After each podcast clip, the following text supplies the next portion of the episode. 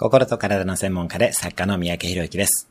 この番組は平日毎日1分の放送で人生を変えるヒントをお伝えしています。今日のテーマです。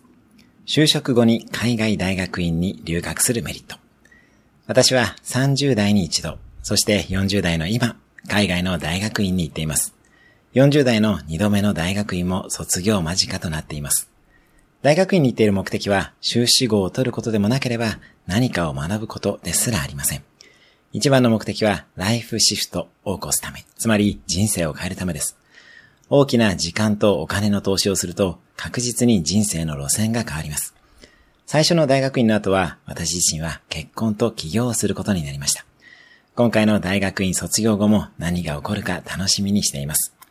大学院に限らず思い切った挑戦でライフシフトを起こしていってください。